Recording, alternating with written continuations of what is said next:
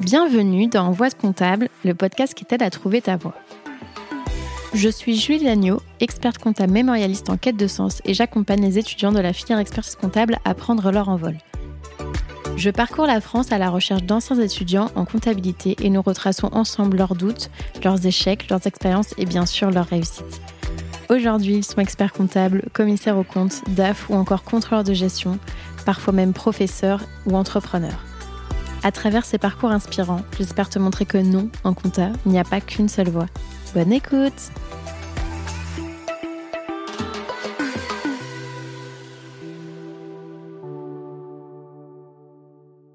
Et oui, c'est encore moi.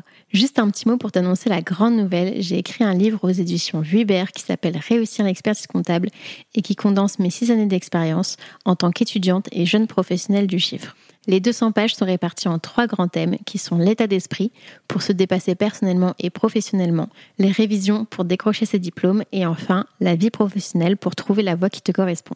Il est déjà disponible en librairie, sur la FNAC, sur Amazon, en format physique ou digital, donc si ça t'intéresse, je te mets le lien dans la description de l'épisode. Et maintenant, je te laisse en très bonne compagnie avec l'invité du jour.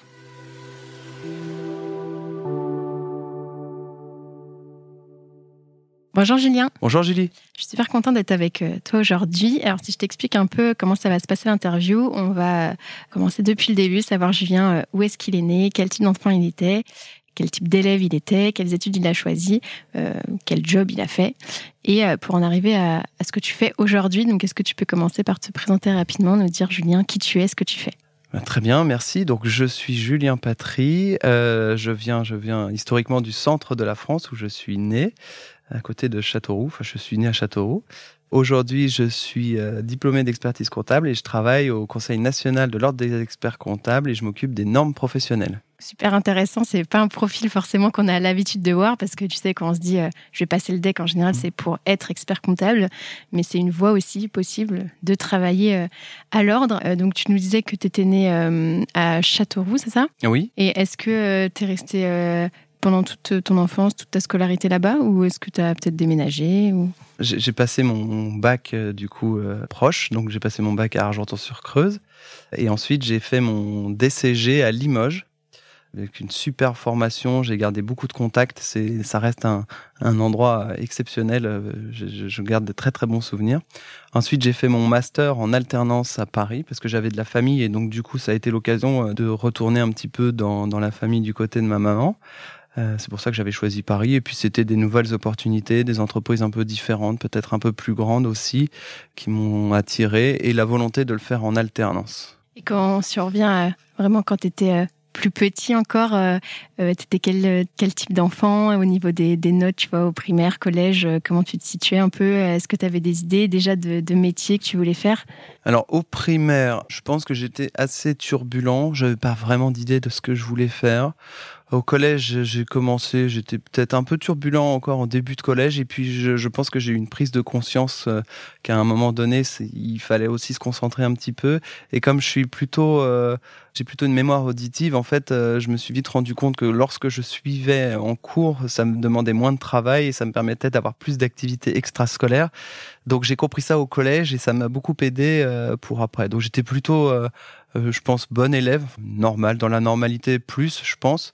Et tout s'est très bien passé. Enfin, j'avais pas de, de soucis particuliers. Et tu avais des activités extrascolaires en particulier parce que si tu voulais justement avoir plus de temps. Euh, Alors en fait, je faisais énormément de choses euh, en plus de, de l'école. Je faisais beaucoup de musique, donc ça me prenait. J'avais des cours de solfège, je faisais du violon, donc j'avais des cours de violon. Je faisais du tennis deux fois par semaine, du basket beaucoup de vélo et tous les week-ends j'avais mes matchs. Donc forcément c'était très chargé. J'avais un peu que le dimanche pour me reposer.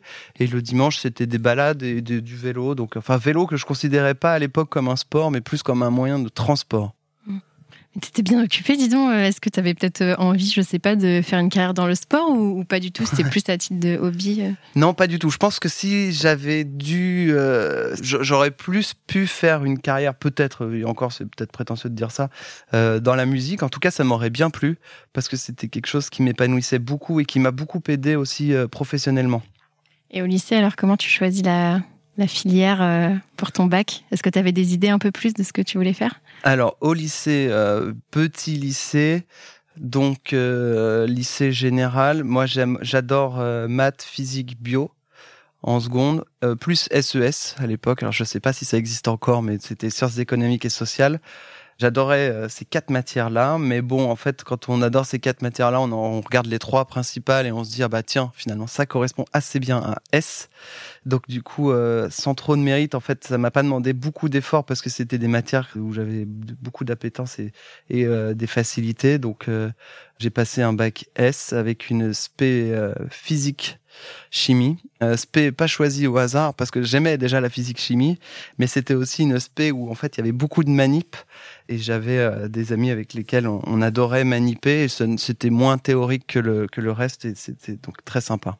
Comment t'en arrives alors à choisir le, le DCG Parce que c'est quand même assez éloigné, tu vois, quand tu dis, euh, bah, moi, mes matières préférées, c'était euh, plutôt ce qui était sciences. Et finalement, dans, on va dire qu'il y a des sciences de gestion, mais en fait, c'est des matières que tu connais pas du tout. Mm. comment ça se fait que tu t'orientes euh, là-dedans? Alors, comment on en arrive là? On en arrive qu'en fait, quand on est dans un lycée, et c'est un peu le problème que je trouve actuellement et qui, sur lequel il faudrait peut-être prévoir des informations supplémentaires, quand on est en filière générale, et de plus dans une filière scientifique. Qu'est-ce qu'on a comme, comme option? On a médecine, on a les prépas pour devenir école d'ingé et on a les prépas pour être en école de commerce. Je schématise, mais c'est globalement ça. Moi, dans ma classe, je pense que c'est à peu près euh, le découpage qui s'est fait. Peut-être un peu de fac aussi. Oui, un peu de fac, mais c'est nous, c'était assez marginal. Hein. C'est euh, marginal. Beaucoup, beaucoup de prépas. Que ce soit prépa bio, il y a prépa bio, physique et maths. Et ensuite, euh, médecine énormément. Mais donc, moi, je suis parti en médecine. C'est l'une de mes particularités. Alors, j'aimais beaucoup. Hein. J'aurais aimé être médecin de campagne, en fait, pour être totalement transparent. Mais le, le, la destinée a fait que ça s'est pas passé comme ça. En fait, en première année, j'y suis allé peut-être un peu cool. Et j'ai eu, euh, j'étais bien classé, j'avais la moyenne, j'étais admis en sage-femme. Alors, ça s'appelle mailloticien pour les hommes. Et là, je me suis dit, oula, qu'est-ce que je fais? Et euh, en fait, je me suis pas dit qu'est-ce que je fais longtemps parce que je savais que je voulais pas être euh, sage-femme.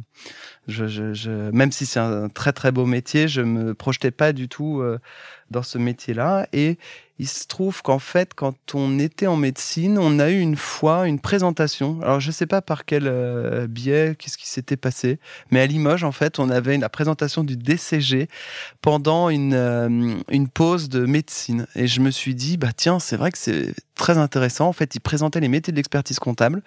Et euh, ça m'a ravivé des souvenirs. En fait, ma grand-mère avait un de ses amis qui était expert comptable. Et j'ai beaucoup discuté avec lui quand on était quand j'étais plus jeune.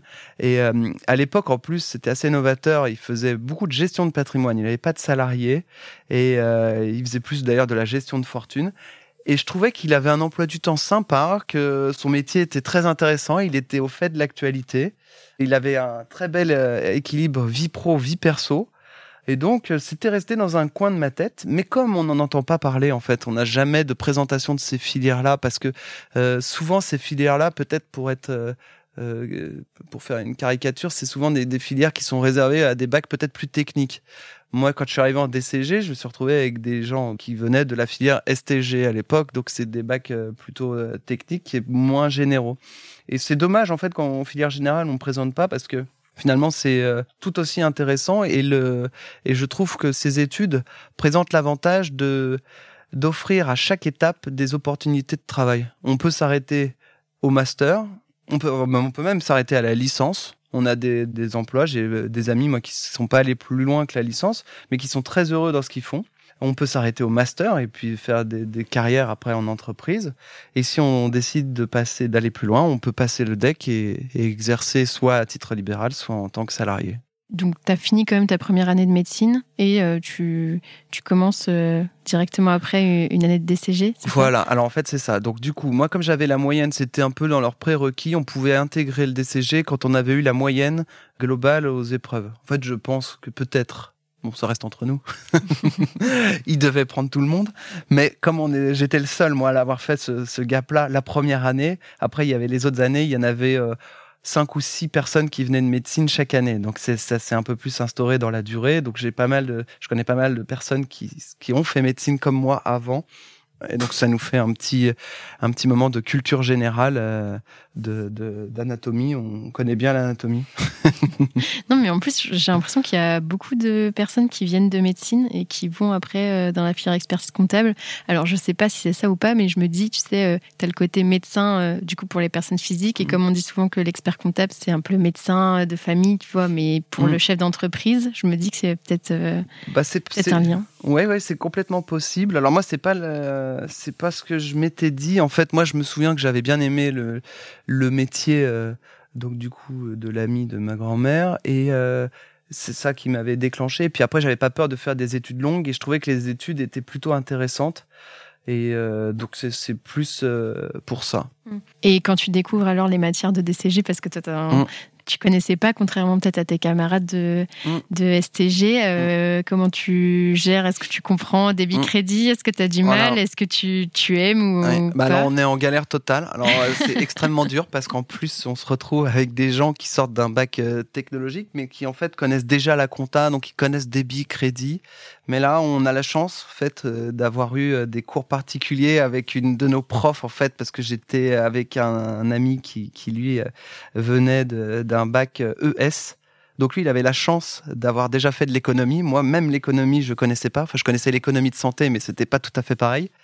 Et donc, on a une, euh, une prof qui se, qui se propose de nous faire des cours de rattrapage pour nous expliquer. Et là, en fait, euh, bah, je lui dois beaucoup parce que c'est grâce à elle qu'on comprend pourquoi en fait certains comptes augmentent au débit, d'autres au crédit, les liens entre le compte de résultat et le bilan avec des images, euh, avec des illustrations, beaucoup d'exercices, beaucoup d'échanges. Et euh, donc du coup, euh, forcément, c'est un peu technique pour la compta, mais on rattrape vite. Après, le droit, bah, pareil, c'est une découverte, alors que pour les autres, c'est une redite. Mais comme c'est très intéressant, beaucoup de par cœur en médecine, forcément, on a un peu l'habitude et on a un rythme de travail qui fait que c'est pas trop compliqué. Euh, l'économie, bah, c'est très intéressant aussi. Alors moi, j'aimais beaucoup les sciences économiques et sociales quand j'étais en seconde, pour ceux qui étaient là au tout début de, de, cette euh, interview. Euh, et donc, ça me demande pas non plus un effort énorme. Je trouve ça très intéressant. On a des mathématiques. Là, c'est très facile.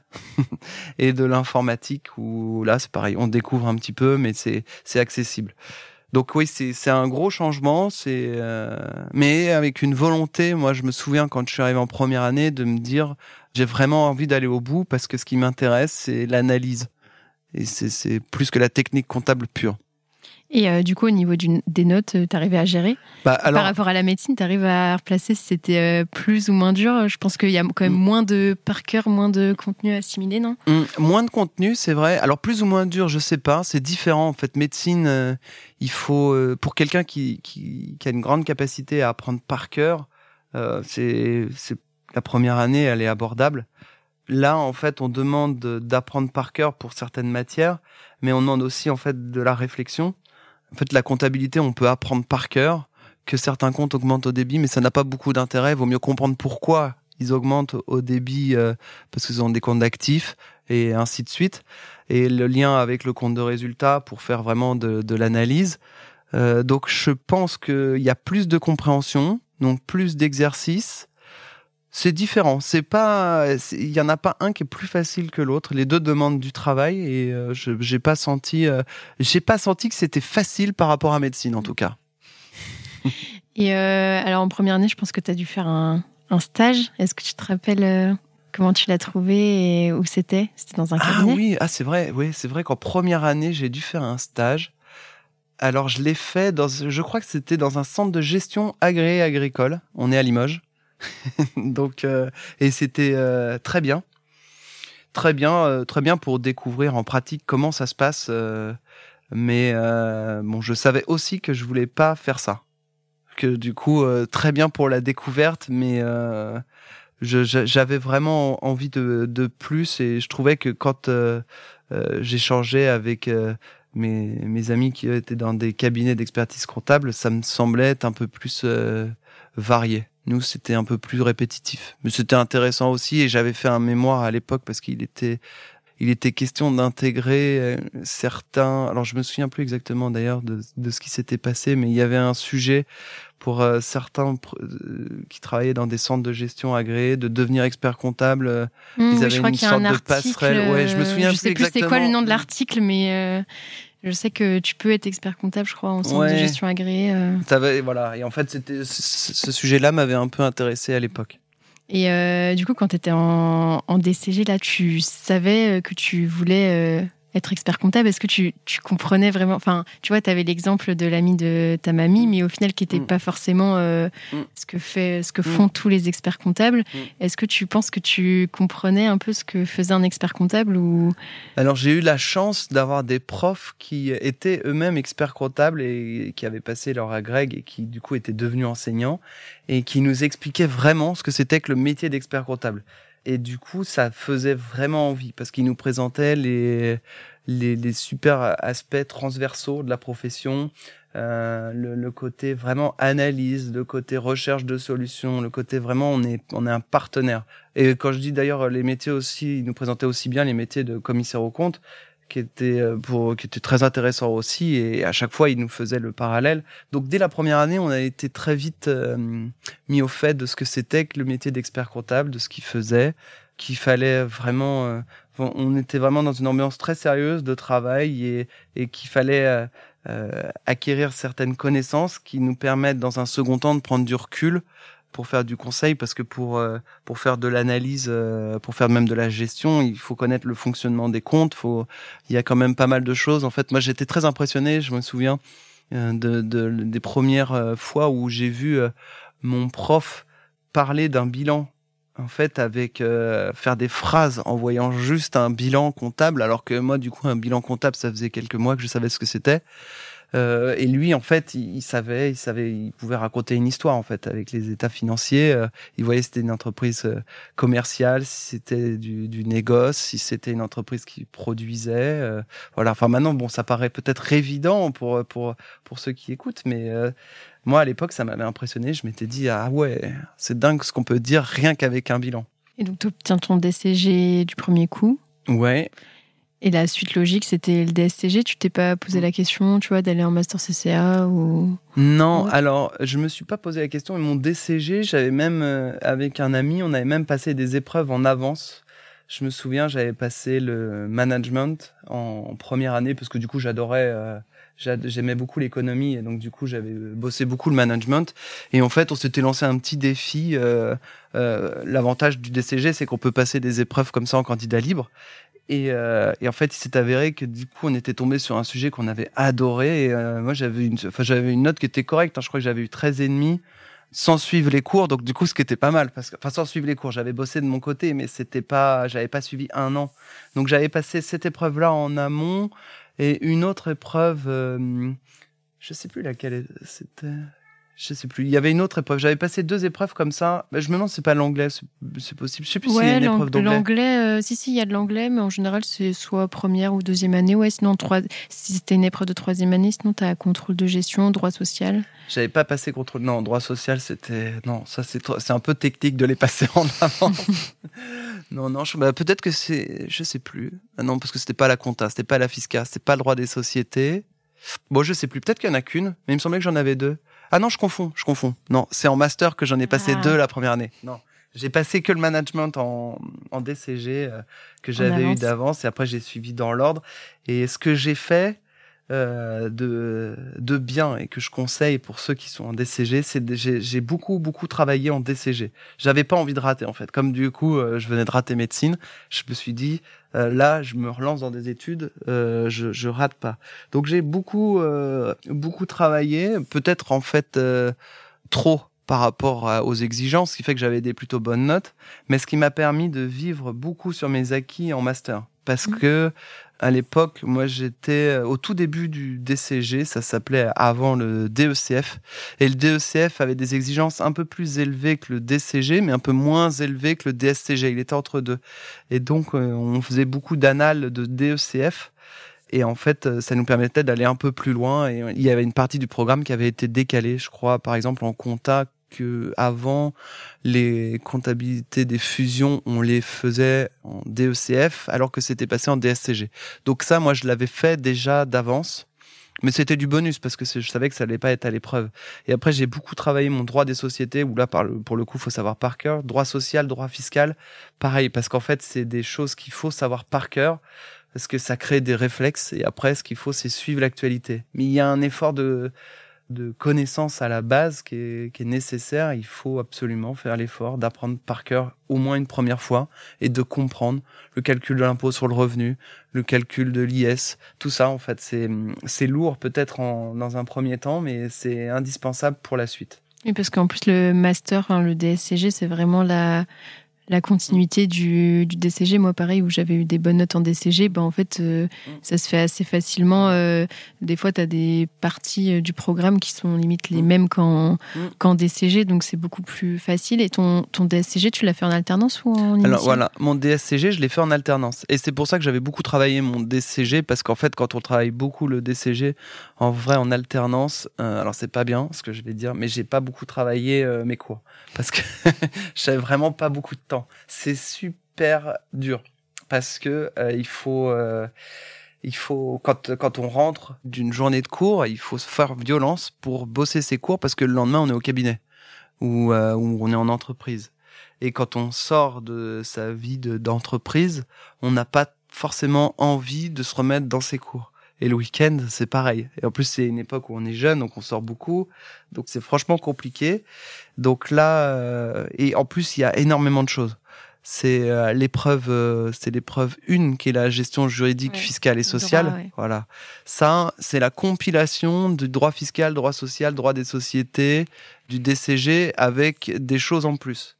Donc c'est déjà les prérequis. Si on connaît pas parfaitement le DCG, en fait, on, part déjà mal parce qu'il faut réapprendre pour le DSCG et c'est un peu du par cœur. Et c'est du par cœur qui est pas bête parce que c'est il y a un moment il, faut faire, il faut se créer des réflexes.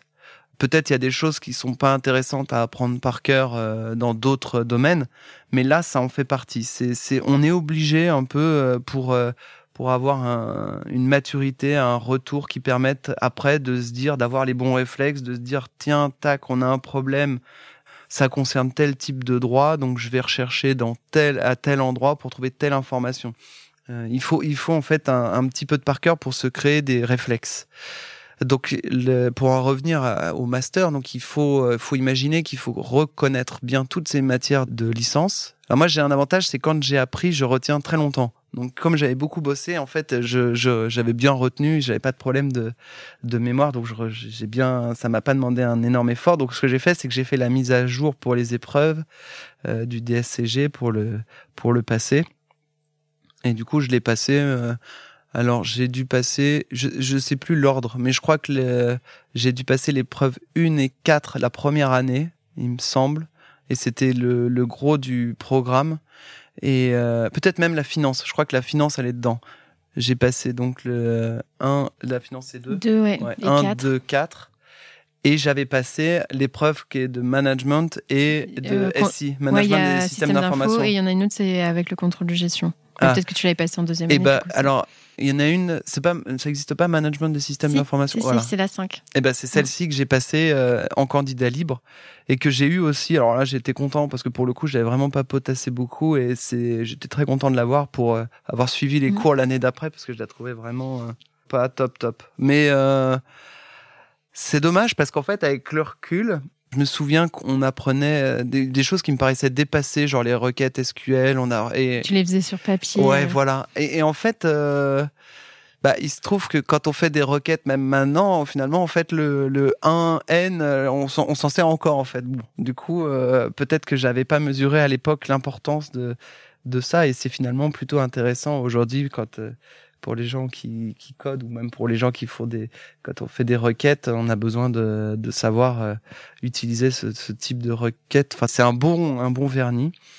Donc je l'avais passé la première année et la deuxième année bah c'était plus cool parce que j'avais les épreuves qui étaient moins difficile. J'avais passé, euh, j'avais passé une épreuve de, bah, l'épreuve d'anglais, et je crois que j'avais aussi une autre, il y avait une autre bah, épreuve de management. Euh, ah oui, t'as, bah, du coup, la langue facultative et management contrôle gestion et mémoire. Mmh, voilà, c'est ça. Et mémoire. Et comment ça se passe? Enfin, tu faisais ton alternance dans, en cabinet, en entreprise? En entreprise. C'était un choix Oui, c'était un choix. Alors j'ai fait moitié cabinet, moitié entreprise. La première année, j'étais en cabinet parce que j'avais envie de voir ce que ça donnait. Et donc, je faisais de l'expertise comptable. C'était des dossiers classiques. On n'était pas considéré comme alternant, on était considéré comme collaborateur classique. Donc, il fallait qu'on aille chercher nos petites pièces, qu'on fasse notre petite TVA et nos petits bilans chaque euh, chaque année. Enfin, pour moi, ça a duré qu'un an, donc j'ai fait qu'une qu'une saison. Et, euh, et c'était euh, très euh, très formateur. Parce que du coup, dans un cabinet qui avait beaucoup de procédures. Et après la deuxième euh, la deuxième année, j'avais voulu voir autre chose pour justement m'ouvrir l'esprit euh, pour savoir si vraiment j'avais envie d'aller plus loin. Et donc, je suis allé en entreprise. J'étais dans un service de comptabilité générale. Et comme je suis plutôt curieux de nature, euh, j'étais beaucoup avec le service finance. Et donc, j'avais beaucoup d'échanges avec le DAF. Et, euh, et je me souviens, c'était c'était une boîte euh, assez importante de publicité euh, qui avait son siège à la Défense. Il y avait à peu près 1000 personnes. Et euh, je me souviens que le, DAF, une fois, on était avec un déj et ça avait marqué. Il me dit, ah, faut que je, faut que je trouve un moyen d'améliorer mon BFR. Et je m'étais dit, oh là là, c'est classe, ça sonne bien. Et donc du coup, euh, avec, euh, je me suis dit, faut que je creuse ça. Et donc ça m'a permis, pour le coup, de faire plus d'analyse financière. En plus d'une gestion des filiales euh, très classique qui ressemble à un cabinet avec les déclarations de TVA, le, le, les liasses fiscales euh, à partir de chaque, euh, chaque année avec l'intégration. Oui, parce que comme tu as plusieurs filiales, c'est un peu comme quand tu as Ouais. ton portefeuille. C'est juste que tu es en interne, donc c'est peut-être plus facile pour avoir les pièces. C'est exactement ça. Bah là, il n'y a pas de problème de pièces. euh, et puis pour les, les- les comptabilités, en fait, il y a des services d'achat où en fait on récupère. euh, en fait, on fait que la comptabilité qui est un peu transversale. Et les cotisations euh, sociales, je me souviens d'une difficulté, c'était les, les cotisations AGSA ou Maison des artistes avec euh, tout ce qui va bien pour ceux qui connaissent. Petite pensée. Et ton mémoire, tu l'avais fait euh, du coup sur euh, l'en- l'entreprise où tu étais en deuxième année? Oui, en fait, parce que l'entreprise le- dans laquelle j'étais en deuxième année, il faisait aussi, pour couronner un peu le, le tout, il changeait de RP. Donc en fait, expliquer ce que c'est ERP alors, bah, euh, un lo- en fait, en gros, c'est un gros logiciel qui gère un peu tout dans la boîte, qui est très transversal. Et donc, euh, moi, j'avais, je m'étais dit ça, c'est une opportunité incroyable. Euh, il faut que je sois dans les discussions, donc j'avais insisté et on m'avait mis. En fait, ça, avec le recul, je pense que ça les arrangeait bien aussi. Et euh, en fait, je faisais toutes les préparations des réunions, euh, recueil des besoins euh, et euh, état des lieux de ce qui se faisait, présenter ça à l'intégrateur et donc lui trouver des solutions pour qu'on corresponde euh, pour que pour que la solution soit adaptée à notre besoin. Et après les développements euh, spécifiques et après phase de test. Mais comme je suis resté qu'un an l'intégration a duré un peu plus. Donc euh, je l'ai fait que sur le début mais j'ai pas vu la mise en, en place complète de l'outil. Donc c'était int- intéressant quand même. Pourtant, tu disais que management système d'info, tu vois, tu trouvais ça Ouais. pas intéressant la matière, mais en fait, Ouais. au final. euh, Mais parce qu'en fait, je trouvais que c'était assez déconnecté de ce qu'on pouvait faire dans la vraie vie. Parce qu'à l'époque, je voyais moins le, le rapprochement. Mais, euh, mais c'est vrai que oui, en effet, pour ça, c'est- c'était exactement ça, en fait. C'était assez, euh, assez proche. Donc, du coup, il a fallu que je ressorte les bouquins. Et c'est vrai qu'en fait, mon mémoire, finalement, je l'ai fait quasiment que là-dessus. Donc, c'était. Et euh, alors, tu as fini par retourner en, en cabinet quand même? Tu, Oh. tu voulais pas euh, rester en entreprise Finalement, tu avais testé les deux. Et... Alors, il voulait que je reste, mais en fait, je m'étais dit à l'époque, si je reste là, je vais m'installer dans un confort, et puis c'est pas vraiment ce que j'avais envie. C'était très bien, ça se passait très bien, mais j'avais quand même envie d'aller plus loin, et un des métiers que j'avais pas encore fait, c'est celui d'auditeur. Donc, là, je me suis dit, euh, maintenant, tu as ton master, il faut que tu commences ton stage, et donc, pour commencer ton stage, il faut que je trouve un, un cabinet d'audit. Il faut savoir que moi j'étais DSCG incomplet parce que j'avais euh, j'étais à l'Intec et à l'Intec il y a un décalage entre la, les résultats des épreuves euh, de DSGC et le DSCG. Mais j'étais un faux DSCG incomplet parce que j'avais tout validé euh, mes épreuves à l'Intec et j'attendais juste l'équivalence dans le diplôme du DSCG. Et donc ça a pris un an, mais je suis rentré dans un groupe de stagiaires de DSCG incomplet. Et j'ai trouvé que c'était très dur, euh, si je peux faire juste une parenthèse là-dessus, d'être DSCG incomplet pour ceux qui n'avaient pas l'épreuve 1 ou 4. C'est quasi impossible. En fait, il n'y a aucun intérêt pour moi de commencer son stage quand on n'a pas terminé ces épreuves-là, parce que le stage, c'est quelque chose qu'il faut vivre à plein temps. C'est génial, mais c'est une étape après le master. Il faut sortir du master, qui est plus du bachotage, pour arriver au, au stage qui, lui, on commence à se placer dans la situation, dans la peau d'un expert comptable. Donc c'est important vraiment de terminer complètement son, son DSCG pour moi. Et du coup, toi, tu avais ton DSCG incomplet, donc je pense qu'il y a peut-être des camarades de, promo qui se sont arrêtés, euh, enfin qui n'ont pas peut-être été jusqu'au bout parce que quand tu es pris dans la vie pro et tout, tu, peut-être que tu mm. as du mal à valider euh, mm. justement ces yeux qui restent mm. parce qu'il faut euh, valider quand même son DSCG avant euh, bah, la fin de la, fin, la deuxième année. En gros, on peut pas te passer en troisième année de stage si on n'a pas validé le DSCG. Et c'est terrible parce qu'en fait, on se retrouve en deuxième année pour ceux qui sont en DSCG incomplet et qui ont pas encore validé leur, leurs épreuves de, de master, à devoir faire à la fois les e-learning donc on a, ça donne envie en fait, ça, ça met l'eau à la bouche parce qu'on se dit oh là là ça a l'air trop bien. Et en même temps on est pris par autre chose. Donc on n'est pas vraiment à fond dans le e-learning. On a les rapports semestriels qui se mêlent à tout ça. Et il faut quand même avoir en tête que le stage c'est pas c'est pas rien. C'est c'est quand même un investissement euh, important. C'est du temps.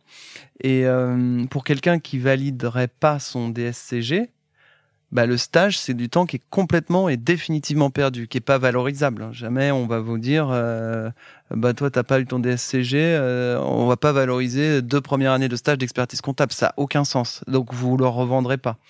Donc il faut, euh, il faut à mon avis se consacrer vraiment au, au, stage à fond. Il faut finir son DSCG.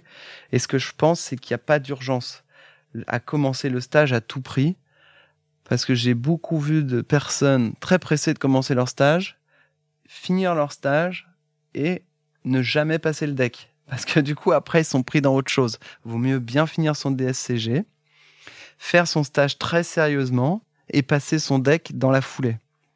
Parce que ça, ce que peut-être euh, beaucoup de personnes ne savent pas, c'est que, bah, en fait, quand tu finis ton stage, t'es pas obligé de passer les épreuves directement. Et surtout, euh, je pense que c'est pour le mémoire, autant les écrits, il y a pas mal de personnes qui les passent dans la foulée. Mais euh, pour le mémoire, vu que ça prend énormément de temps à rédiger, on attend souvent une, deux, trois, quatre sessions. C'est ça, exactement, c'est ça. Et en fait, je me souviens, moi, de ma contrôleuse de stage qui nous disait que ça allait aller très vite et qu'il fallait réfléchir vraiment à son sujet de, de, mémoire en troisième année, mais vraiment très sérieusement. Il y a un des rapports euh, semestriels qui, qui doit être la notice. Et ben, si vous arrivez à faire ça, à s'y tenir, c'est l'idéal. Parce que quand vous êtes en troisième année, vous avez votre contrôleur qui peut vous donner, qui peut vous aiguiller. C'est un conseil que vous aurez pu après quand vous serez tout, tout seul, quand vous aurez terminé votre stage. Donc je pense que c'est une étape qu'il faut vraiment pas négliger, il faut faire ça sérieusement. Est-ce que tu arrives alors à trouver un, cabinet d'audit? Alors oui, je trouve un cabinet d'audit et donc du coup un cabinet d'audit de taille intermédiaire. Je voulais pas forcément un grand cabinet. Alors je n'ai pas vraiment d'explication. Euh, J'avais pas mal d'amis qui sont allés dans, dans des grands cabinets. Moi j'ai fait le choix d'un cabinet plutôt intermédiaire. J'avais envie peut-être de euh, en fait, le choix que, que j'avais fait à l'époque, je m'étais dit, mais c'est peut-être un peu faux, je m'étais dit si je vais dans un grand cabinet comme moi, j'avais, je savais un peu que j'avais pas spécialement envie de faire une carrière dans les grandes entreprises en tant que DAF euh, et que j'allais pas forcément chercher quelque chose, un, un nom sur mon CV. Je préférerais peut-être un petit cabinet, plus petit en tout cas, pour faire des missions plus larges et peut-être toucher à plus de choses rapidement.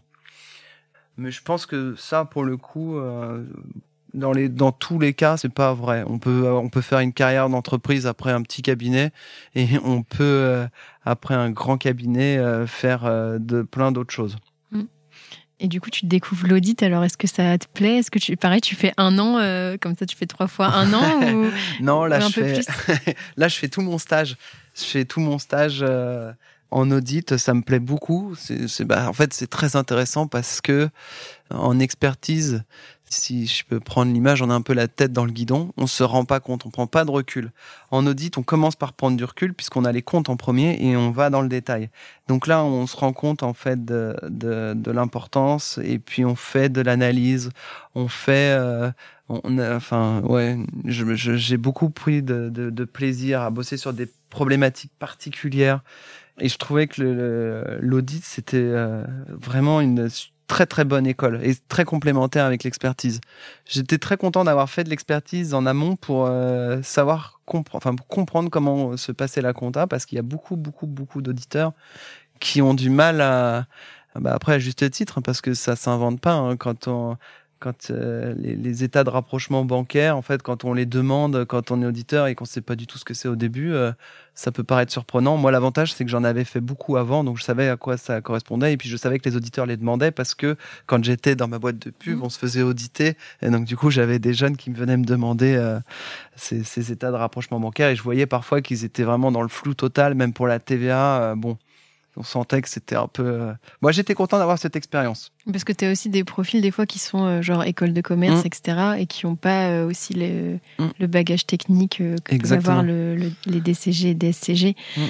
Et est-ce que tu as eu, je sais pas, des, un peu des dossiers atypiques en audit ou, des situations, genre des, des stocks un peu un peu farfelus ou des, des, refus de certifiés ou tu bah, des petites anecdotes Ouais, non, c'est assez. Non, bah, pas tant que ça, en fait. J'ai pas de.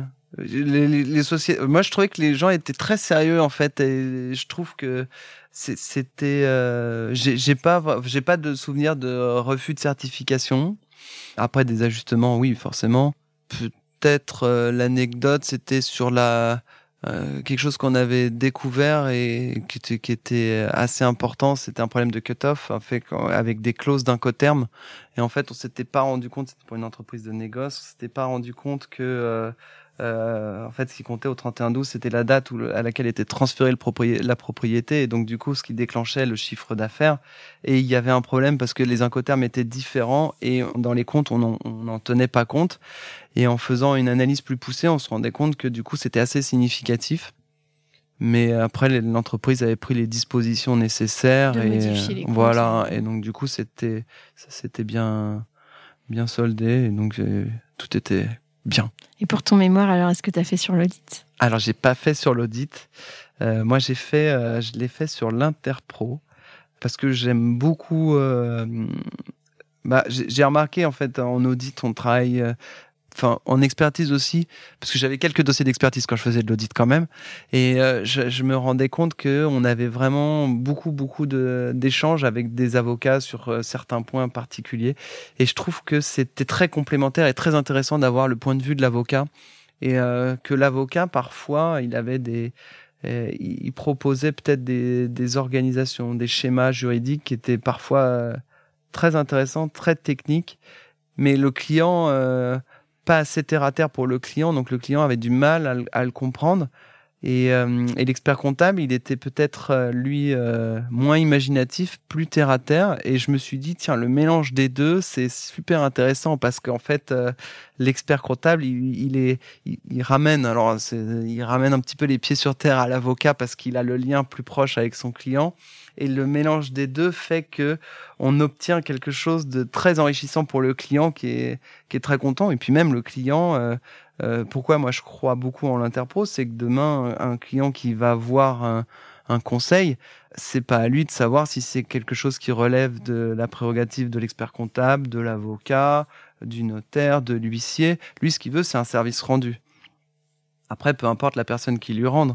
Donc, je trouve que l'interpro, elle est, euh, c'est une très très belle opportunité. C'est une belle opportunité aussi pour se spécialiser tout en restant généraliste parce que chaque euh, profession devient spécialisée dans son domaine et en plus très enrichissant. Donc voilà pourquoi j'ai choisi ce thème.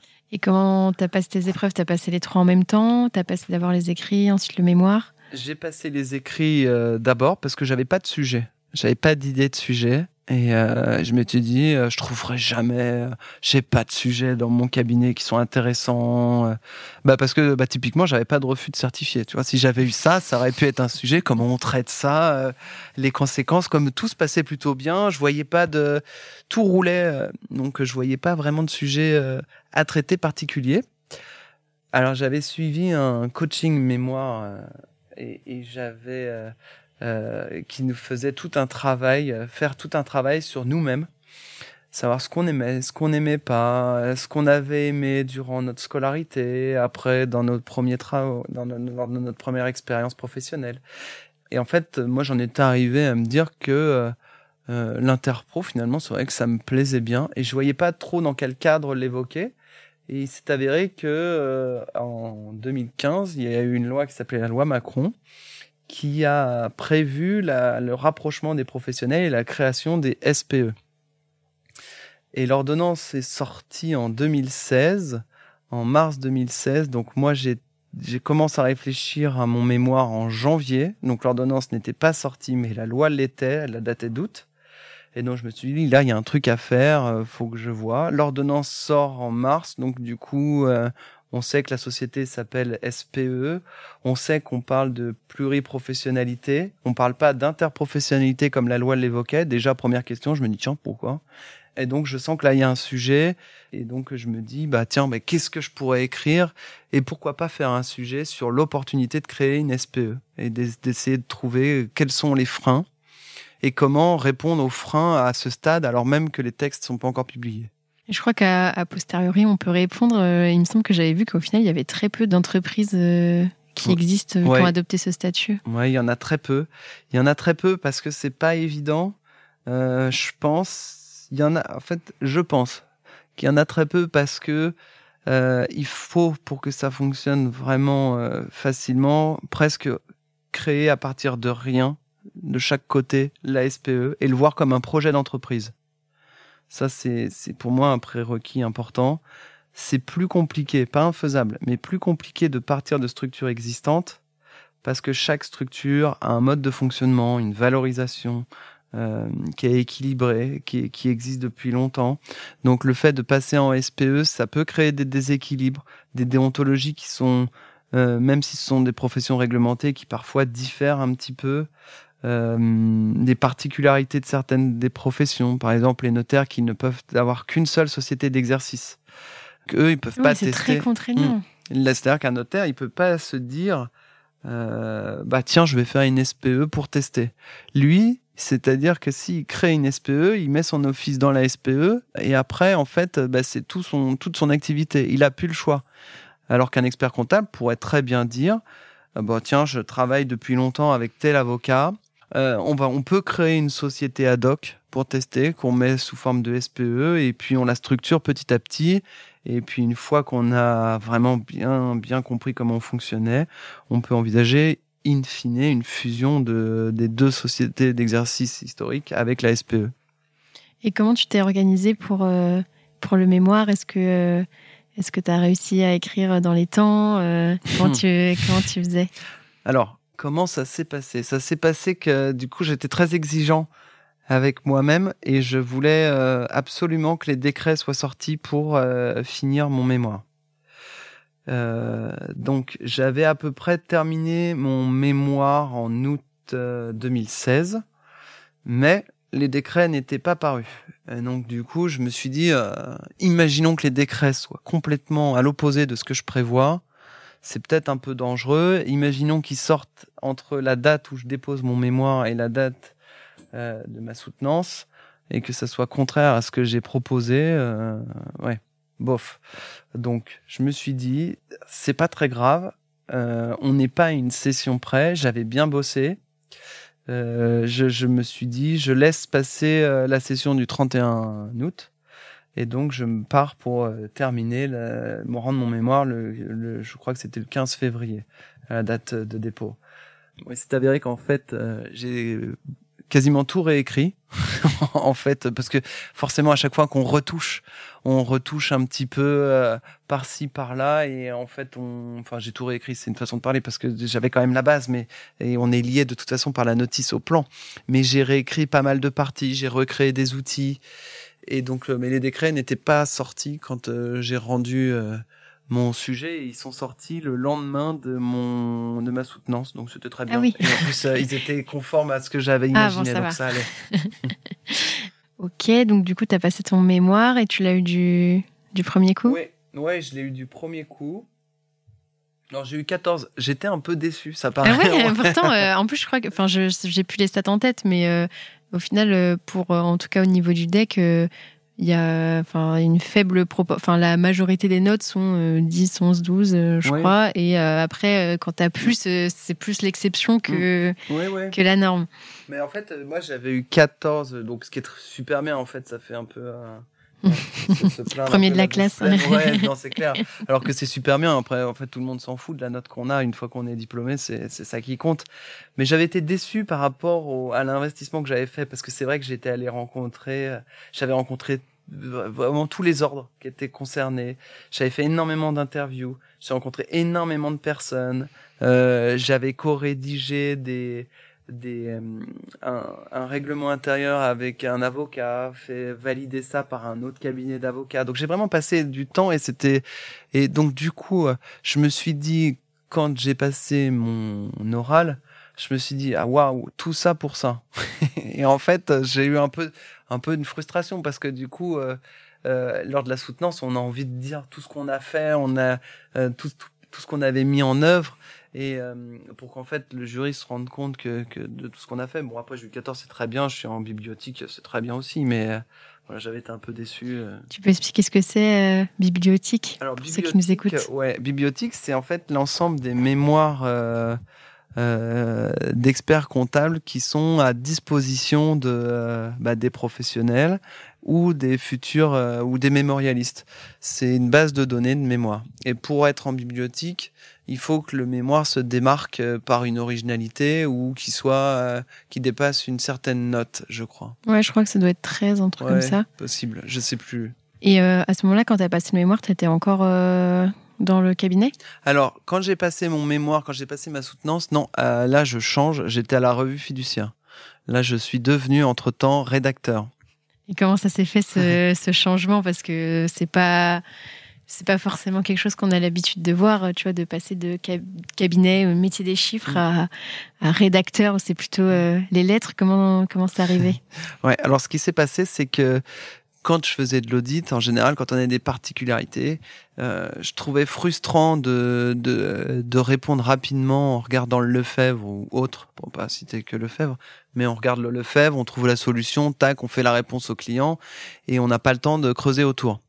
Et moi, je me dis, tiens, c'est c'est quand même dommage que parce que parfois, quand on a une particularité, une problématique, on a envie de l'avoir sous différents aspects. Et quand on est en cabinet, on n'a clairement pas le temps.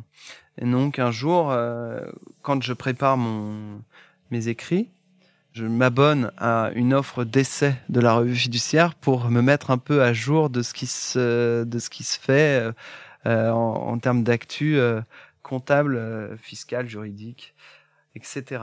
Et donc, je vois une annonce dans le dans la revue fiduciaire et où ils recherchent un rédacteur. Je me dis, oh bah tiens, c'est marrant parce que c'est exactement ce que ce qui m'intéresserait moi. Et je me reconnais vachement dans l'annonce. Donc je me dis, bah tiens, je vais contacter, ça mange pas de pain. Et euh, donc je les contacte. Ils me demandent de faire un essai. Donc je fais un essai euh, sur un sujet que je choisis. Et euh, d'ailleurs, je sais plus ce que j'avais choisi. Je crois que j'avais choisi des problématiques d'acquisition. C'était de durée d'amortissement. Euh, enfin de, ouais, c'était un sujet technique de durée d'amortissement quand on quand on rachète des boutiques de centres commerciaux. Comment on aligne, comment on fait, comment on reprend, comment. Enfin, il y avait toute une méthode que j'avais suivie quand euh, j'avais eu un dossier en audit et donc du coup j'avais traité tous ces aspects-là et euh, j'avais traité avec les textes, les textes de l'ANC, euh, les différents changements euh, que ça impliquait. Enfin voilà, j'avais traité le sujet, donc ça leur avait bien plu. J'avais passé un entretien où ils m'avaient demandé enfin tout un tas de choses, pourquoi je voulais faire ça, des échanges aussi sur l'essai, et, et, donc du coup, bah j'ai, ça leur avait plu, donc j'avais été intégré et je suis devenu rédacteur. Comment ça se passe C'était rédacteur, euh, enfin sur un, un, thème particulier ou je sais pas si tu vois si on peut, on se spécialise un peu genre en compta, en fiscal, en droit. Euh, comment ça se passe? Alors, ce que je faisais moi, c'était, il n'y a pas vraiment de spé. On choisit un peu les sujets pour lesquels on a plus d'appétence, euh, mais on écrit pour tout. Moi, je faisais, j'ai beaucoup écrit pour les, les articles profession, donc évolution des textes. Euh, j'avais fait, je faisais aussi forcément de la compta. Et après, je faisais aussi euh, les IFRS. Et je m'occupais de la mise à jour du code IFRS. Après, il y a différentes, euh, différentes petites choses qu'on faisait. mais on n'avait pas de, de, de spécialisation euh, particulière. On était un peu, c'est nous en fait quand on euh, et c'est d'ailleurs l'intérêt du métier. Ce qui est exceptionnel, c'est que avant c'était c'était compliqué quand on est éditeur d'imaginer d'aller à une conférence, alors que quand on devient rédacteur, c'est obligatoire d'aller à des conférences. C'est euh, c'est normal. Sauf qu'en fait, moi, je considérais même pas que c'était du travail parce que ça m'intéressait vraiment. C'était c'était génial. On allait à la rencontre des praticiens et, et on, on, on, les interviewait, on leur demandait leur point de vue sur des nouveaux textes et euh, pour que nous on se nourrisse un petit peu de de leur savoir et essayer de modestement euh, euh faire des, des, des euh, d'expliquer ce qu'était la nouveauté, ce qu'était ce qu'allait changer et de faire des exemples. Et t'es resté combien de temps à la revue fiduciaire ben, Je sais plus exactement combien de temps je suis resté parce que je suis, euh, je dirais trois ou quatre ans. Je sais plus exactement. C'est vrai, j'ai pas. Faudrait que je regarde, mais je sais pas exactement. Je pense quatre ans. Je pense que j'ai dû faire quatre ans à la, la revue fiduciaire. Ça te plaisait plus T'en avais marre d'écrire des articles ah, Alors non, non, non, non, pas du tout. C'est, j'aimais toujours autant. Mais euh, en fait, j'ai eu l'opportunité euh, de, de travailler. En fait, je, je, on m'a demandé si je voulais bien reprendre un poste euh, au, au Conseil supérieur. À l'époque, c'était pas encore le Conseil national, euh, de m'occuper des normes professionnelles. Et en fait, ça tombait super bien parce que je venais de faire un, un dossier complet sur le référentiel normatif donc en fait, je connaissais bien les normes parce que j'avais beaucoup beaucoup travaillé euh, quand j'y étais à la revue fiduciaire pour euh, expliquer. C'était euh, au moment où le référentiel avait été revu avec une nouvelle NPMQ, il y avait une nouvelle attestation, une norme attestation particulière et la revue de la norme aussi de présentation. Donc on avait refait tout un dossier et donc j'étais assez au fait et c'est dans ce cadre-là d'ailleurs qu'on m'a demandé si je voulais reprendre la personne de l'ordre partant euh, et là, je me suis dit, euh, ah ouais, c'est pas mal comme opportunité parce que euh, c'est c'est l'occasion d'être un petit peu au cœur de la machine, quoi, de, de, savoir comment ça se passe, l'envers du décor, comment évoluent les normes, quelles sont les contraintes, comment ça se passe. Et c'est pour ça que je suis arrivé à l'ordre. Et, concrètement, ça consiste à quoi aujourd'hui ce que tu fais, tu vois, parce que ça paraît assez, euh, mmh. assez flou. Euh, est-ce que c'est toi qui crée des normes? Est-ce que tu les, c'est quoi Tu les interprètes? Comment tu fais? Non, non. Ce qui se passe, c'est qu'en fait, les normes, en fait, ce qu'on, ce qu'on essaye de faire, parce qu'en fait, il y a une commission, un comité qui est, qui s'occupe des normes professionnelles, et son objectif, c'est un, comme on est, comme euh, l'ordre est membre de l'IFAC, en fait, on se doit de transposer euh, les normes. Enfin, on a une marge de manœuvre quand même un petit peu parce qu'on a aussi une réglementation par ailleurs qui fait que on peut pas transposer in extenso les, les normes internationales, mais on doit suivre un petit peu le, euh, la, tendance que prévoient les normes internationales. Et euh, donc nous, on se pose l'opportunité de savoir comment on transpose. Euh, et après, en fait, une fois qu'on décide de pourquoi on transpose une norme, parce qu'en fait, elle correspond plus à un marché ou parce qu'on a un besoin nouveau, euh, ou parce qu'en fait on se rend compte que ouais parce qu'il y a un besoin nouveau. C'est ce qui s'était passé pour le, la norme attestation particulière. En fait, on se rend compte que les experts comptables sont très sollicités pour faire des attestations. Donc euh, l'idée d'une norme c'est de leur fournir un cadre pour sécuriser leur mission parce que ils ont ils ont ça leur donne un, un process de diligence à suivre un exemple une formalisation du rapport et, et qui leur garantit une certaine sécurité donc en fait, euh, les membres de la commission des normes euh, sont chargés de, de, rendre les normes accessibles à tous. en fait, la difficulté, c'est de penser à tous les types de cabinets. Et donc, il n'y a pas beaucoup d'écriture de normes. En fait, ce qu'il y a beaucoup, c'est d'information et de formation. On va essayer d'écrire beaucoup d'articles, beaucoup de guides pour expliquer comment on applique les normes, concrètement à quoi ça sert, tu vois, par exemple, euh, on parle de normes avec assurance et de normes sans assurance.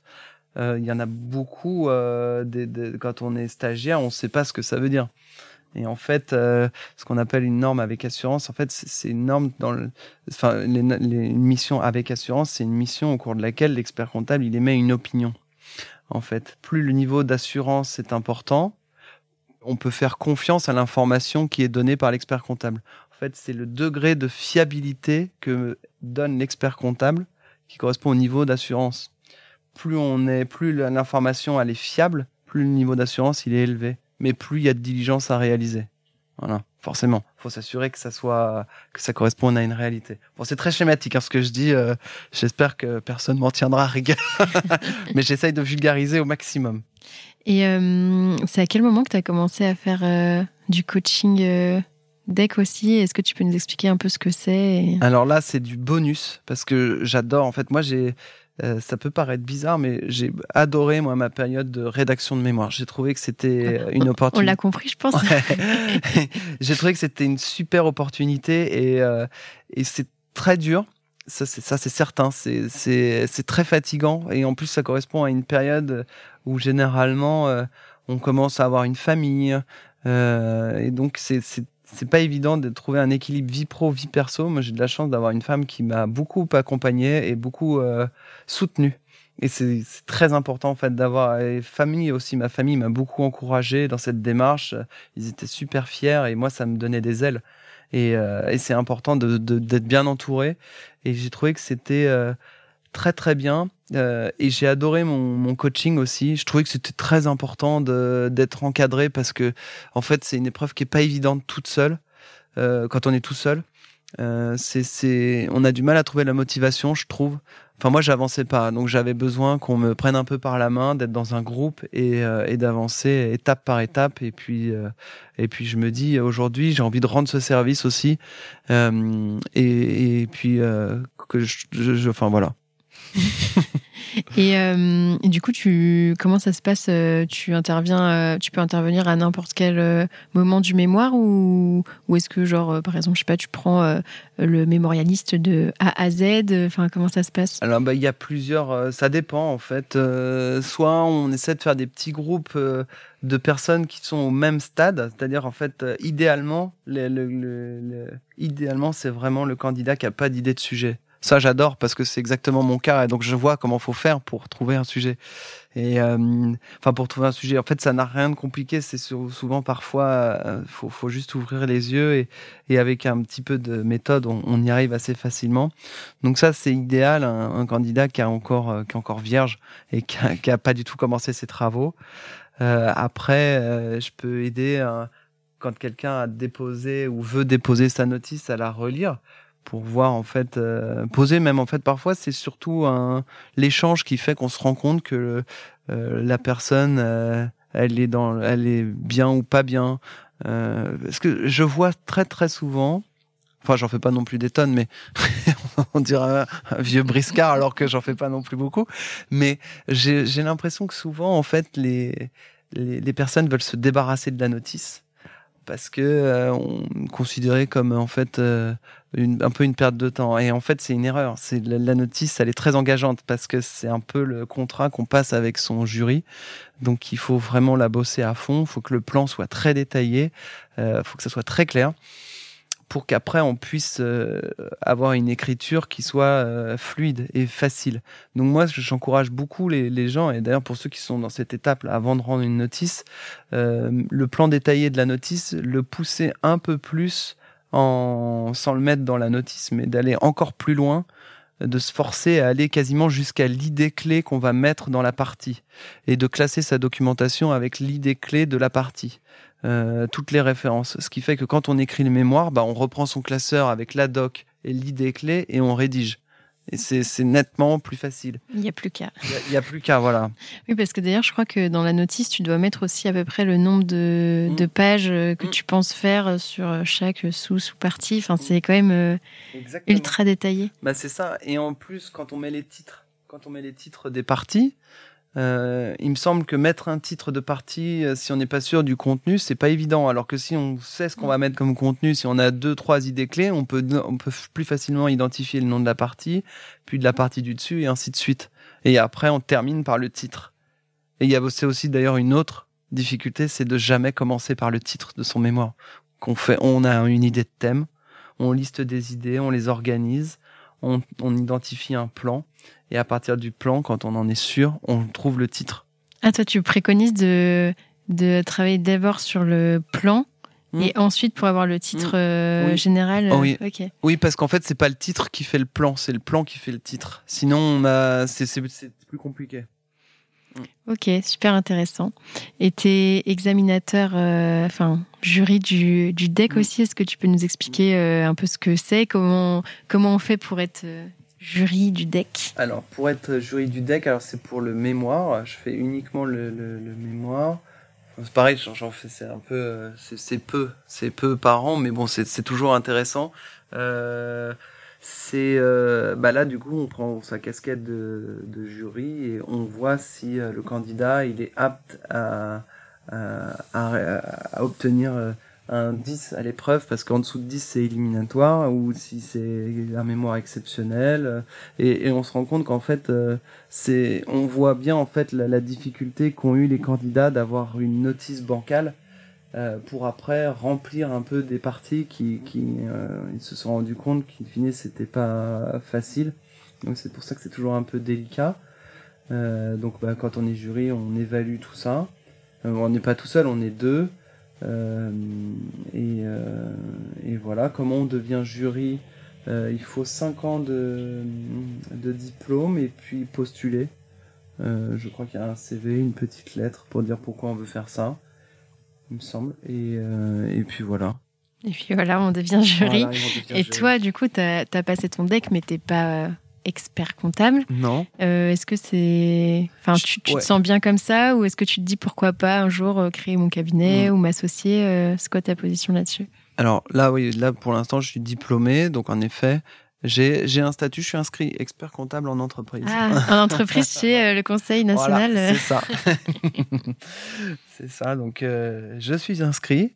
Bah, pour l'instant, c'est pas encore dans dans dans le prévu, mais euh, bon, rien n'est rien n'est exclu. Euh, On passe un diplôme, c'est une c'est une sécurité. euh, on peut on peut s'installer. Le, le diplôme offre euh, énormément de de voies différentes. Euh, mais pour l'instant, je suis très bien là où je suis. C'est, je m'épanouis beaucoup, donc euh, ça, ça me convient bien.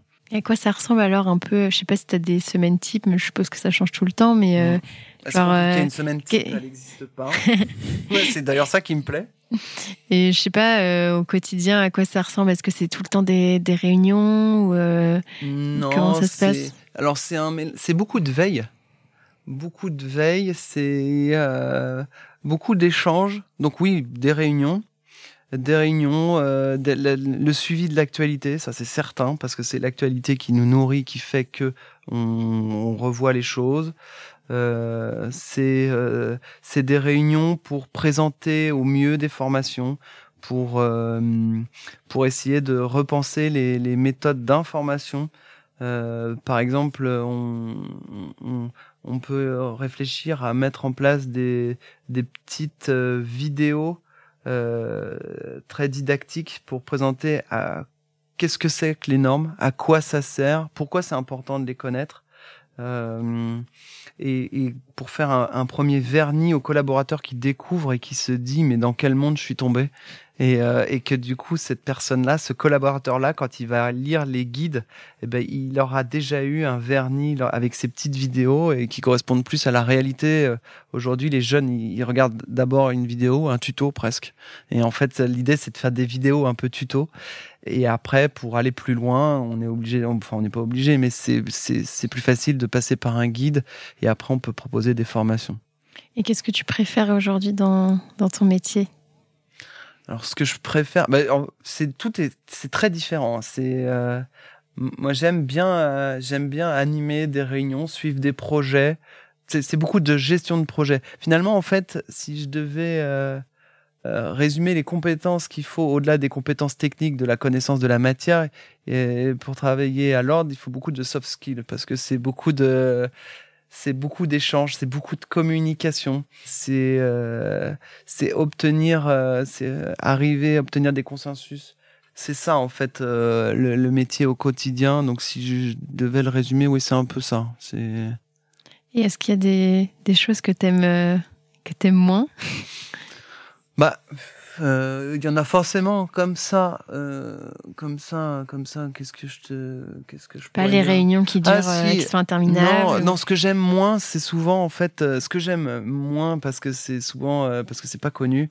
C'est quand on quand j'entends parler en mal des normes, ça me fait mal. non, ça me parce que je sais qu'en fait, si l'expert comptable il est ce qu'il est aujourd'hui, c'est par sa réglementation et par les normes et c'est ça qui garantit en fait son image de marque. Alors je veux bien que ça soit contraignant, mais c'est un peu comme en fait tout à l'heure quand on parlait de passer les épreuves de, de droit en, en, les épreuves de DSCG. Ouais, voilà. Euh, en fait, c'est obligé, c'est un prérequis qui est indispensable pour après se faire plaisir. Bah, les normes, c'est un peu une sécurité, c'est-à-dire c'est une manière de procéder qui garantit euh, qu'un expert comptable qui agit à Paris pour une mission de présentation fasse la même mission qu'un expert comptable euh, qui est à Cannes pour une mission de présentation. C'est exactement les mêmes diligences, ça va être le même niveau de d'assurance, ça va être euh, euh, et donc du coup c'est ce qui fait que l'expert comptable aujourd'hui il bénéficie d'une certaine image de marque, de sérieux et, et, qui me semble importante à conserver. Et comment tu gères euh, ton équilibre vie pro vie perso? Alors je sais pas, est-ce que peut-être qu'il est peut-être qu'il est plus facile quand quand on n'est plus au cabinet? Je sais aussi que tu as eu une petite fille récemment. Euh, comment tu t'organises euh, Est-ce que ça mm. ça a changé dans ta vie? Alors c'est sportif, c'est sportif. je pense que c'est peut-être plus facile, c'est vrai, qu'en cabinet parce qu'en cabinet on a plus d'échéances. Euh, des échéances euh, fiscales, on a beaucoup plus peut-être de déplacements. Moi, j'ai moins de déplacements. Donc, de ce point de vue-là, c'est plus facile d'avoir un équilibre euh, vie pro, vie perso. Mais j'ai deux enfants en bas âge, donc ça reste. C'était le deuxième. Ouais, c'est le deuxième. Donc, c'est très, très, très sportif. Parce que du coup, quand on est deux à bosser avec la crèche qui parfois est un peu moins souple, J'espère qu'il m'écoute pas. eh bien, euh, c'est c'est parfois un peu sportif, mais bon, on y arrive, euh, on y arrive. Et après, euh, l'énorme avantage qu'on a, et c'est démultiplié depuis la, crise du Covid, c'est qu'on on travaille un peu facilement de n'importe où. C'est-à-dire que même si je dois partir un peu plus tôt parce que j'ai un problème à la crèche, à partir de 20h, quand tout le monde est au dodo, moi je peux retravailler euh, depuis euh, mon ordi euh, chez moi. j'ai mon espace et, et en fait j'ai tous les outils. Donc on peut suivre des réunions à distance. Enfin ça, je trouve qu'il y a plus de limites. ce qui aurait pu poser problème auparavant n'est plus un problème. Et est-ce que tu as des projets futurs, perso, pro Alors, c'est perso pro parce que c'est euh, euh, j'aime beaucoup l'interpro, euh, vous l'aurez compris. et donc on a envie, je suis, dans le CJEC e aussi de Paris, et j'ai vraiment envie de développer cet axe parce que je me rends compte en fréquentant pas mal d'avocats, de jeunes avocats, de jeunes notaires. on a moins de jeunes huissiers, mais j'en ai, j'en avais un, mais il est parti s'installer en Normandie, donc c'est moins facile et euh, d'autres professions réglementées, en fait, euh, je trouve que les échanges qu'on a sont très riches parce qu'on a chacun notre vision, chacun une culture euh, différente et, et chaque pratique est bonne à prendre et chaque vision est bonne à prendre. Donc ça, en fait, moi j'ai envie de développer ça au maximum par le biais du CJEC parce que c'est le, le, canal le, le, plus facile pour faire des, des événements et essayer de présenter euh, un petit peu euh, à tout le monde. Voilà, euh, voilà le champ des possibles. Voilà ce que ça donne l'interpro quand on traite un même thème avec trois professionnels différents, ce qu'ils sont capables de faire. C'est un beau projet en tout cas. Est-ce que tu es fier de ton parcours et pourquoi euh, bah, je sais pas, c'est difficile de dire d'être fier. Après, je suis content, je suis vraiment content de ce que je fais. Je, ça, ça me plaît beaucoup. Je, je, au bout quand même. Ouais, je suis allé au bout, voilà. Jamais, euh, si on m'avait dit que je serais là où je suis quand euh, j'étais en terminale, j'aurais dit ah ouais. T'aurais dit quoi, c'est classe? Ah ouais, non, je sais pas si j'aurais dit c'était c'est classe, parce qu'en fait, je sais pas si on peut dire que c'est classe. c'est moi, je ça me plaît. Je pense que pour pas mal, euh, peut-être ça représente un, c'est rébarbatif un peu. Mais en, fait, pour le vivre, moi, je trouve pas du tout. Je trouve ça même plutôt bien, plutôt cool. Est-ce que s'il y avait des choses à, refaire, tu, tu les ferais différemment? Non, pas spécialement. Non, non, je pense pas. Quand je réfléchis, non. Non, justement, le destin, je trouve que le destin fait bien les choses. C'est. Euh, non. Mm. Puis en plus, tu as, fait pas mal de trucs. Tu as fait euh, cabinet, euh, enfin expertise, tu as mm. fait entreprise, mm. tu as fait audit. Enfin, tu as vraiment fait plein, plein de trucs. Comme quoi, on n'est pas obligé de, de, se dire je vais faire que de l'expertise, je vais faire que de l'audit, ou je vais absolument être expert comptable. Et... Enfin, ça peut changer. Ah bah c'est tout l'intérêt, en fait, je trouve, du métier, c'est que c'est très, très large. Et on apprend plein, plein de choses différentes. Et on le voit, en fait de toute façon, en fait, on se rend bien compte que maintenant, l'intérêt d'avoir des, connaissances dures, des hard skills, est un peu moins important. Ce qui compte, c'est de, des plus des soft skills. Et, euh, je trouve que euh, passer le deck, euh, la démarche du mémoire qui impose d'aller voir des gens, c'est, on apprend beaucoup on apprend beaucoup et on est très surpris parce que on peut s'attendre à ce que les, les personnes interviewées n'aient pas le temps mais c'est pas le cas. En général, moi, j'ai eu beaucoup de, de personnes qui ont pris du temps pour moi euh, et qui et vraiment je les je les remercie encore parce que ça m'a ça m'a vraiment impressionné. J'ai eu des euh, des, des notaires qui ont, qui ont, pris beaucoup de temps alors que du coup j'étais qu'un petit mémorialiste expert comptable. J'ai eu des avocats qui ont pris beaucoup de temps euh, pour relire pour euh, pour réfléchir à des parties des solutions euh, donc euh, je les remercie et, et je trouve qu'en fait ça, ça, ça apprend beaucoup. Puis ça crée un, un réseau aussi. Mm. Peut-être que les personnes que tu as rencontrées, euh, enfin ça te sert aujourd'hui pour notamment le projet, tout ce qui est interpro, etc. Exactement, ouais faut voir un peu plus loin mm. que juste. Exactement. Ah ben oui. De toute façon, enfin moi je pense que le, le, le, mémoire, pour ceux qui passent le mémoire, c'est pas une fin, c'est un début. Mm. C'est l'intérêt de choisir un sujet qui plaise et qui serve un peu de rebond, de tremplin parce que c'est que le début. On est au tout début de sa carrière. Et si tu avais un, un, mot à dire au, Julien qui a, qui a 20 ans, alors je pense qu'il doit être en tout début de DCG là, est-ce qu'il s'imaginait aller jusqu'au bout euh Bah non, je pense pas. Enfin si, il s'imaginait aller jusqu'au bout parce qu'il avait pas envie de, de, de, s'arrêter euh, euh, au milieu du guet. J'avais vraiment... Enfin moi, mes profs m'ont vraiment donné envie tout de suite d'aller au bout. Euh, donc, euh, mais je lui dirais de, de s'accrocher et que ça vaut le coup. Ça vaut le coup parfois de, de passer du temps sans, sans, en se disant oh là là, c'est quand même hyper contraignant d'apprendre de la fiscalité, ça change tout le temps. Alors qu'en fait, euh, peut-être la fiscalité change, mais le mécanisme change pas tant que ça. Bah écoute, merci beaucoup Julien. Bah merci Julie.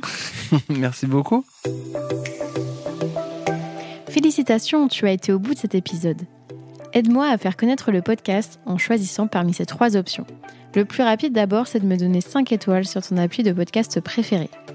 Le second, c'est d'écrire un gentil commentaire pour m'encourager et pour faire plaisir à l'algorithme. Et bien sûr, tu peux aussi en parler autour de toi. Enfin, le top du top, ça serait forcément de faire les trois. Pour découvrir le prochain épisode, je te donne rendez-vous dimanche prochain à 10h